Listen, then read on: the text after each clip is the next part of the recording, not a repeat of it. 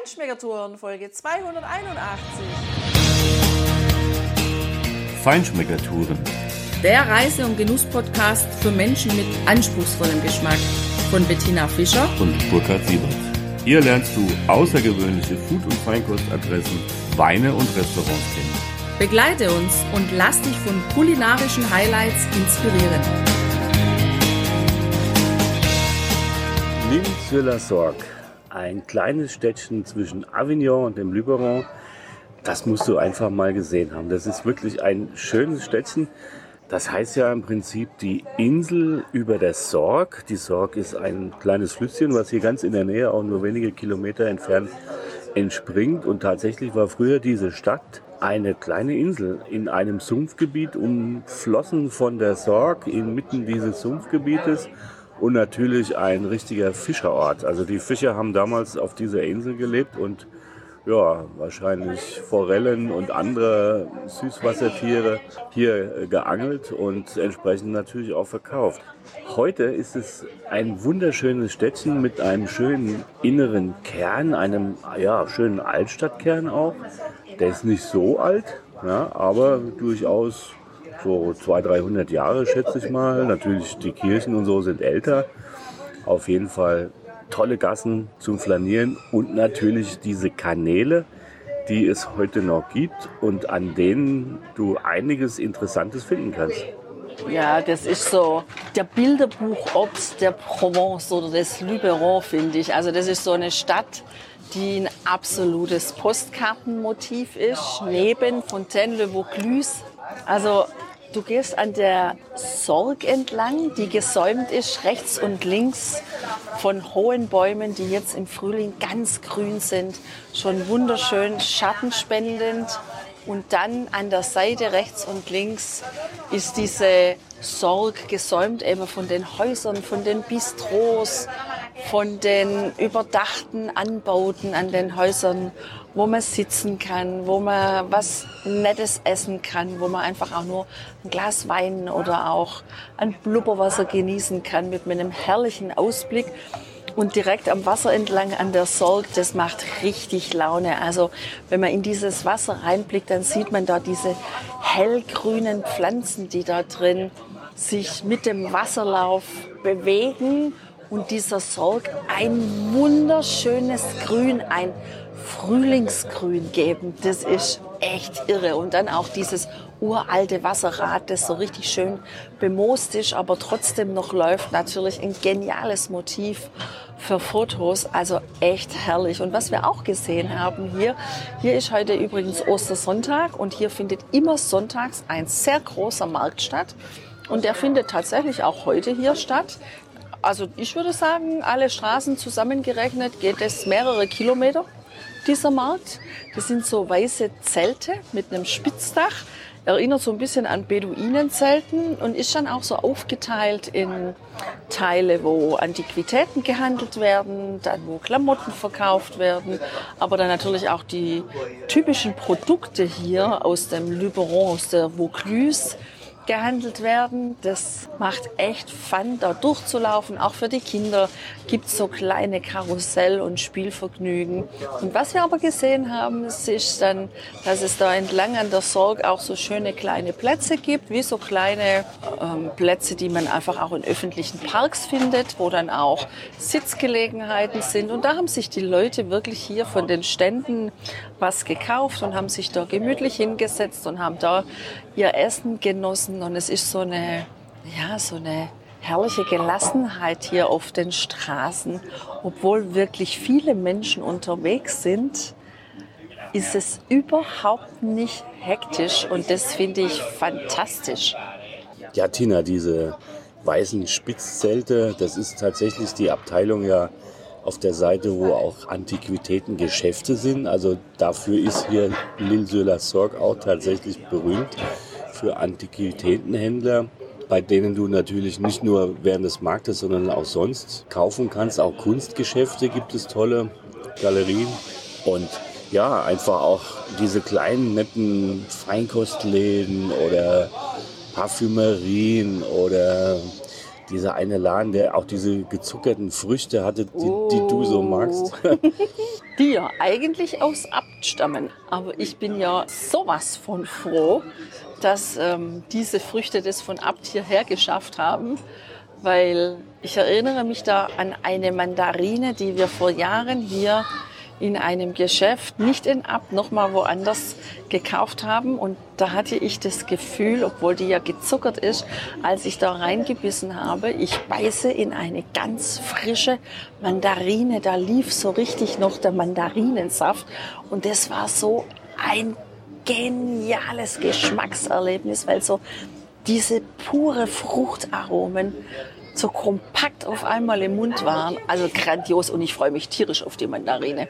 Ja, aber bevor es natürlich Mandarinen gibt, nachmittags muss man das machen, was die Franzosen auch machen. Man muss einen kleinen Mittagsimbiss einnehmen und da haben wir ja echt was ganz Schickes gefunden.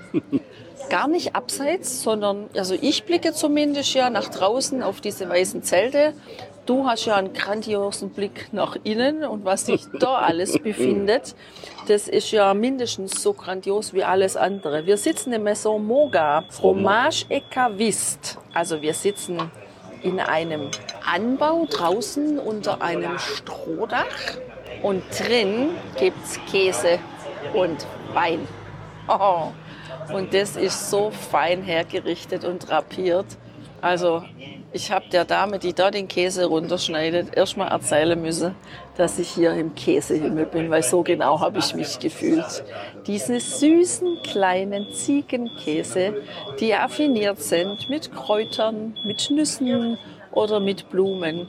Das ist nicht nur eine Augenweide, sondern das ist ein Gaumenschmaus vom Allerfeinsten. Ja, also das ist ein ganz toller Platz auch wenn es trotzdem beim Markt selbst auch noch relativ entspannt und leger zugeht. Also da gibt es andere Märkte, wo mehr Halligalli ist, sage ich jetzt mal, was schon angenehm ist, aber wir sitzen hier tatsächlich durchaus ein bisschen ruhiger.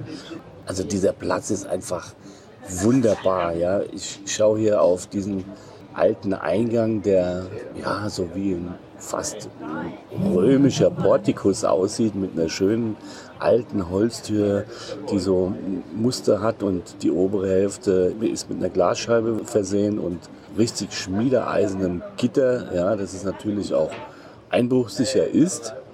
Aber es ist einfach ein Traum, da auch reinzugehen. Also es ist eine Vinothek, äh, das hast du ja schon gesagt.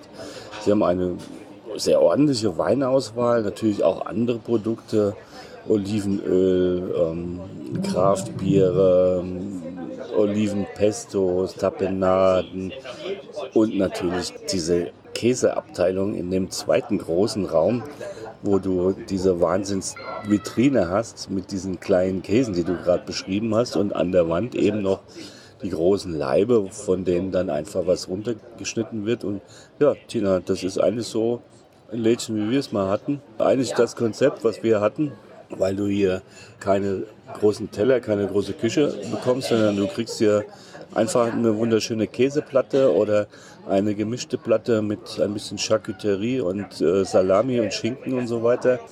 Und das kommt aus der Theke, super Produkte, richtig gute Käseauswahl und Top-Qualität und super Geschmack. Ja, da passt einfach auch dieser schöne Vionier hier wunderbar dazu, der hier um die Ecke von der kleinen Kellerei die es seit 1650 hier schon gibt, also durchaus eine Tradition hat. Das Etikett, ja, ist etwas, etwas traditionell gestaltet, aber der Wein ist einfach geil. Das muss man wirklich sagen. Unbedingt. Und der hat es also auch, also insgesamt nicht nur der Wein, sondern auch diese kleine Käseauswahl und dieses Sitzen hier nach dem Treiben auf dem Markt hat es wirklich geschafft, mich in so eine nachmittägliche Tiefenentspannung zu transportieren. Ach ja. Gott, das Leben in Frankreich ist einfach herrlich und vor allem hier im Süden in der Provence. Das ist die Düfte, die Aromen und wie sie auch alles immer so hübsch anrichten. Da sind die Franzosen einfach echt erste Klasse da drin. Ja. Nicht nur bei den Käsen Weltmeister. Sondern? In vielen anderen Dingen auch. Aha. Meintest du vielleicht Fußball? Ja, selbstverständlich. Aber beim Wein, beim Essen an sich ja. Und übrigens, bevor ich das vergesse, Tina, wir müssen ja noch ein bisschen Angeberwissen einfließen lassen. Da, da, da, da.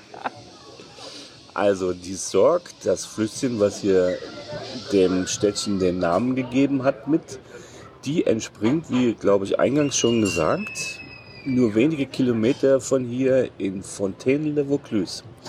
Da waren wir auch schon vor mittlerweile Jahre. zwölf Jahren, genau. Ui. Es lohnt sich auch da mal hinzufahren. Das liegt total idyllisch am Ende so eines kleinen Tälchens. Und wie auch hier in Ile-sur-la-Sorgue ist dort auch einfach die Papiermanufakturen, Papierfabriken zu Hause oder auch hier in Ile-sur-la-Sorgue andere Mühlen, die einfach durch die Wasserkraft angetrieben werden. Also hier hat es auch noch diese alten Holzwasserräder. Äh, da kannst du mal auf unseren Blog schauen, da siehst du auch ein Bild davon. Und dort in Fontaine-Vaucluse waren wir auch in einer Papierfabrik, wo du wirklich sehen kannst, ein richtig großes Holzrad, was angetrieben wird und wo dann drin äh, auch so eine Art kleines Museum ist. Du kannst dir das anschauen und da kannst du sehen, wie wirklich richtige handgeschöpfte Bütten, wie richtig echtes Papier noch traditionell handwerklich hergestellt wird. Super interessant, echt anschauenswert und ganz am Ende, das sind ein paar Meter zu laufen, da läuft so ein bisschen äh, so ins Tal hinein, ein bisschen auch nach oben geht's. Da ist der Quellteich der Sorg. Der ist in einer Felshöhle, in die kannst du reinschauen, musst aufpassen, die ist relativ tief. Da gibt es auch kein Gelände oder so. Aber es ist ein toller Anblick und allein schon faszinierend, ja, am, an der Quelle dieses Flusses gewesen zu sein.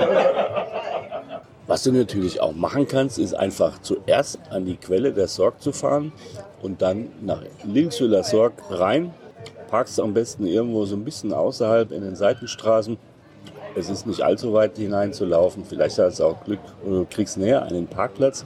Und dann tauch einfach ein in das ja, südfranzösische Treiben. Genieß es und natürlich die südfranzösischen Genüsse der Kulinarik. Das ist einfach fantastisch. Ja, für mich ist dieser Ort wirklich der Inbegriff der südfranzösischen Lebenskultur. Ja, also dieses verträumte Städtchen, was ein bisschen so verwunschen anmutet, mit all den herrlichen Genüssen, den Stilelementen der Antiquitäten. Das ist für mich so die Musterstadt, wo ich sage, wenn ich auswandern würde, dann könnte Lille-sur-la-Sorgue für mich der Altersruhesitz sein. Am liebsten aber auch schon vor dem Altersruhesitz. Es ist einfach fantastisch. Ja, fantastisch ist vor allem, dass die da unten noch viel mehr solche tollen Städtchen hätten, wie genau Lille-sur-la-Sorgue. Ja, das ist einfach eine ganz tolle Ecke dieser Welt, die Provence. Es ist wunderbar dort zu genießen. Allein das Licht ist ein Traum und mir geht's genauso, Tina da zu leben, das wäre im Paradies. Das wäre quasi im Himmel, wie du vorhin im Käsehimmel. Genau. Willst mich vielleicht einladen, in so einem Himmel zu wohnen? ja, also, vielleicht hast du irgendwann Gelegenheit, in den Himmel des Lebens zu kommen, nämlich nach Lille-sur-la-Sorgue in die Provence. Wir wünschen dir auf jeden Fall wie immer alles Gute, alles Liebe, hab eine wunderschöne Zeit, genieß das Leben und ich sag mal, à bientôt. Au revoir et natürlich bon appétit. Ciao, mach's gut.